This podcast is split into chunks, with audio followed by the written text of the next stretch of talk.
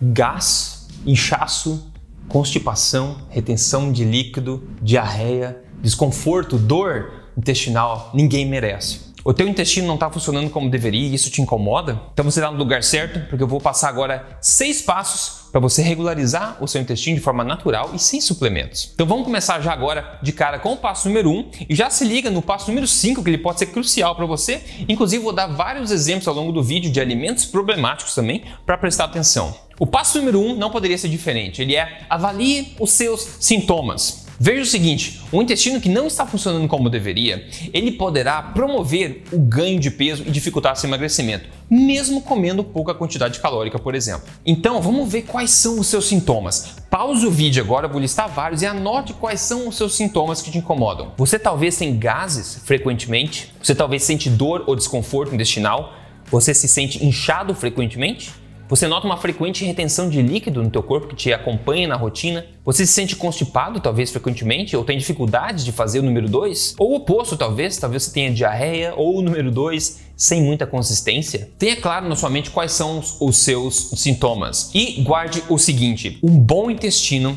é aquele que você nem sabe que existe. Ou seja, o bom intestino é aquele que funciona tranquilamente, não te incomoda, faz o serviço dele, você nem percebe que ele existe porque você não sente nenhum sintoma. Você vai, come, ele digere, você excreta aquilo sem problema. Então, ficar lembrando teu intestino frequentemente é um mau sinal. E com teus sintomas claros em mãos, vamos para o próximo passo aqui. Mas se você é novo aqui, meu nome é Rodrigo Polê, sou autor best-seller e também pesquisador de ciência nutricional desde 2009. Eu já ajudei aí quase 100 mil clientes a emagrecer e estou aqui agora semanalmente ajudando você a emagrecer de forma permanente, inteligente, natural, muito importante, baseado em ciência e também sem balelas. Passo número 2 aqui, reduza alimentos que são facilmente fermentáveis. Aliás, vai um alerta aqui, tem vários alimentos que se promovem como saudáveis que podem ser grande problema para você também. Eu vou revelar eles mais no passo número 5, então fica ligado. Mas os alimentos desse passo aqui são alimentos conhecidos por serem facilmente fermentáveis no seu colo, no intestino grosso. E uma classe desses alimentos muito popular são os FODMAPs, que são os Fermentable Oligosaccharides, Disaccharides, Monosaccharides e Polyols. Mas você não precisa saber disso. O que você precisa saber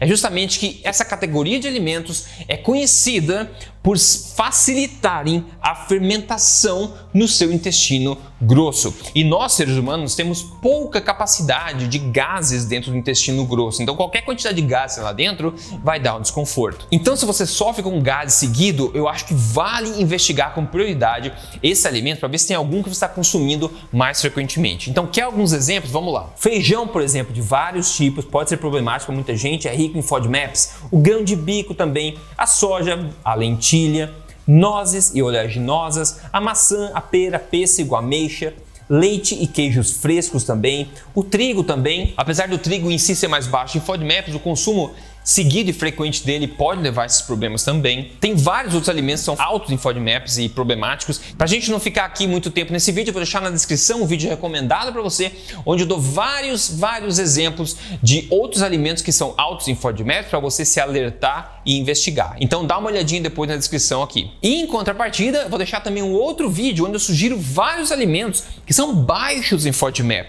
para você poder fazer essas substituições e notar a melhora. Eu vou deixar na descrição também. Então vamos para o próximo passo. O passo número 3 é evite de comer um balaio. Veja, às vezes o problema não está nos alimentos que você come, mas sim na sua capacidade de digeri-los bem. E se esse for o seu caso, comer um balaio, ou seja, uma refeição muito volumosa, poderá potencializar os problemas e também os sintomas negativos. Veja, o seu corpo levará mais tempo a digerir aquela refeição. Você pode ter problema na qualidade do seu ácido estomacal também. Se a tua digestão não estiver correta, parte de alimentos que não deveria passar, talvez passe para o intestino grosso e fique lá suscetível a fermentação de bactérias. Então, se você costuma ter problema nesse sentido, evite de comer um balai, uma refeição muito grande, concentrar sua alimentação basicamente em uma refeição ou duas refeições enormes, porque isso pode atrapalhar, com certeza dificultar o processo digestivo. E claro que a passagem de restos de alimentos que deveriam ter sido absorvidos ou digeridos melhor antes do intestino grosso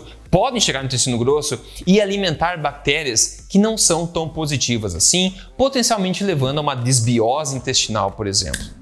Passo número 4 aqui, dá um tapa no botão de gostei desse vídeo, está sendo útil para você até agora e lembre-se de seguir esse canal para não perder informações como essa que pode te ajudar a emagrecer mais, ficar mais saudável dia a dia. Mas o passo número 4 aqui para você Melhorar o seu intestino é basicamente você não comer quando estiver estressado e não comer correndo. O processo digestivo começa quando você sequer pensa na sua alimentação, depois quando você sente o cheiro da comida também e continua a partir daí. Se você estiver estressado e correndo, você vai estar divergindo sangue e a tensão metabólica que deveria estar no teu intestino, no seu estômago, divergindo isso para outras áreas, como o seu coração, como a sua mente, o seu cérebro, etc. Isso irá afetar obviamente, negativamente o seu processo de gestão. Isso também é conhecido e bem documentado na literatura. Veja, por exemplo, que essa revisão diz aqui, eles falam que o estresse, tanto no curto prazo quanto no longo prazo, irá afetar as funcionalidades do seu trato gastrointestinal. E dizem que a exposição ao estresse resulta em alterações na conexão entre o seu cérebro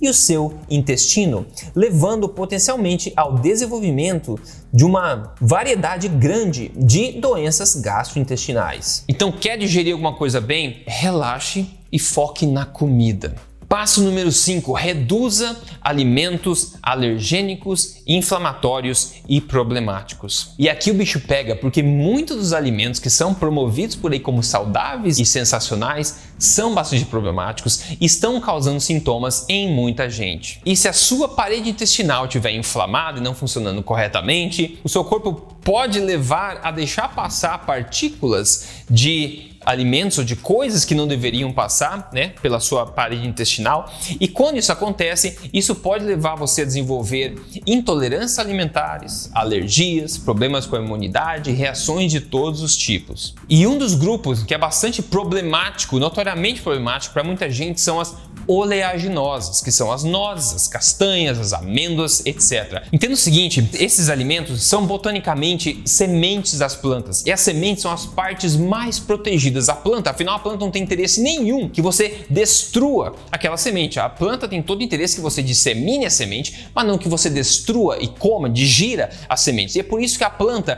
protege essas sementes com armas químicas avançadas chamadas de antinutrientes, que atrapalham a digestão de muita gente. Algumas pessoas não notam muito, outras pessoas são extremamente alérgicas e intolerantes a esse tipo de alimento. Então não é por nada que esses alimentos estão entre os mais alergênicos do mundo. E Pior ainda é o consumo das suas farinhas ou das manteigas, pastas desses alimentos, pasta de amêndoa, farinha de amêndoa, etc. Você faz um teste. Se você se sente pesado ao consumir farinha de amêndoa, ou muitas nozes, castanhas, oleaginose no geral, depois de comer você sente estufado, meio assim, uh, esse é um bom sinal que você não está digerindo isso corretamente, que pode estar tá afetando negativamente seu intestino. Eu já fiz testes de mim mesmo, isso aí, e eu, eu vi claramente que esse tipo de coisa não é para mim. E o mesmo se aplica às sementes também, tá? Que são tão promovidas como tão saudáveis. Lembre-se, botanicamente semente, a planta não tem interesse em facilitar a tua digestão, tem interesse em inibir o seu consumo dessas coisas. Outro grupo de alimentos que é muito promovido por aí pelo pessoal que faz low carb, cetogênica, etc, assim como as farinhas de oleaginosas são o quê? Os adoçantes não calóricos, como o xilitol e o eritritol, por exemplo. Esses sugar alcohols que a gente fala, eles também são conhecidos, não é segredo para ninguém, que eles dão gases em muita gente. E de novo, gás no intestino não é uma boa ideia, então cuidado com esses adoçantes. Próxima categoria aqui legumes e folhas crus consumidos seguido ou em quantidade. Esses alimentos crus podem e de fato atrapalham a digestão, o intestino, a saúde intestinal de muita gente. Se você consome legumes e folhas crus, cuidado que isso pode estar atrapalhando o seu intestino. Principalmente se, pelo amor de Cristo, se você faz suco verde, já falei várias vezes disso, é a pior coisa para você fazer. Tá cheio de gente tendo pedras no rim por causa da concentração de oxalatos através do consumo de suco verde, sucos detox por aí. Então, pessoal, cuidado com legumes e também folhas cruas consumidas frequentemente na dieta. E considere também laticínios, talvez você seja intolerante à caseína, né, a proteína dos laticínios, ou também intolerante à lactose, claramente. E se esse for o seu caso, apesar desses alimentos serem muito bem-vindos, nutritivos para quem os processa bem,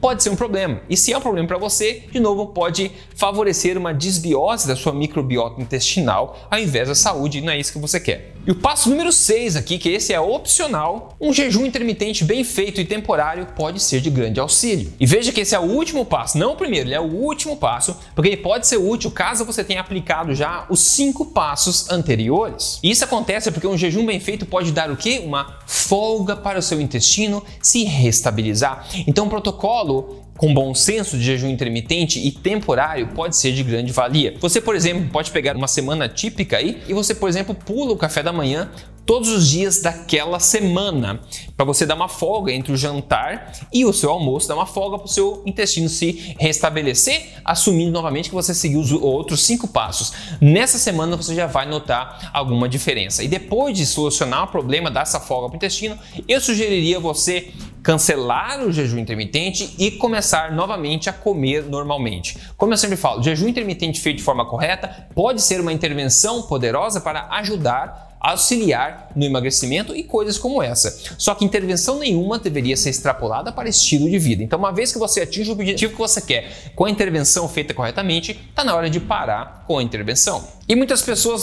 não, conseguem entender, eu acho difícil entender isso. É basicamente, imagina você toma um antibiótico para curar uma infecção que você tem. Agora não, você não para de tomar um antibiótico. Você continua tomando para sempre, porque o antibiótico ajudou. Então você continua com a intervenção, um antibiótico, para sempre. Ah, não faz sentido nesse sentido, né? Pois é, mas muita gente tem dificuldade de entender esse mesmo princípio quando aplicado à dieta. Aliás, se você quer aprender como fazer jejum intermitente corretamente em 5 passos para emagrecimento, eu vou deixar também para você de brinde um vídeo aqui na descrição para você ver depois depois desse. E vamos ser claros aqui os seus objetivos com todos esses passos que eu estou passando para você agora. O seu objetivo é basicamente eliminar o desconforto, gases, inchaço, retenção de líquido, dor abdominal, constipação, etc. É você tentar viver de uma forma que você não lembra do seu intestino. Lembra que eu falei? O intestino bom é aquele que você não sabe que existe. Nosso objetivo aqui é levar você a ter essa paz mental. E eu quero saber de você quando é que você vai começar com esses passos para você vir depois me contar os seus resultados. E aqui um alerta se você acha útil e gostaria de seguir um processo passo a passo, estruturado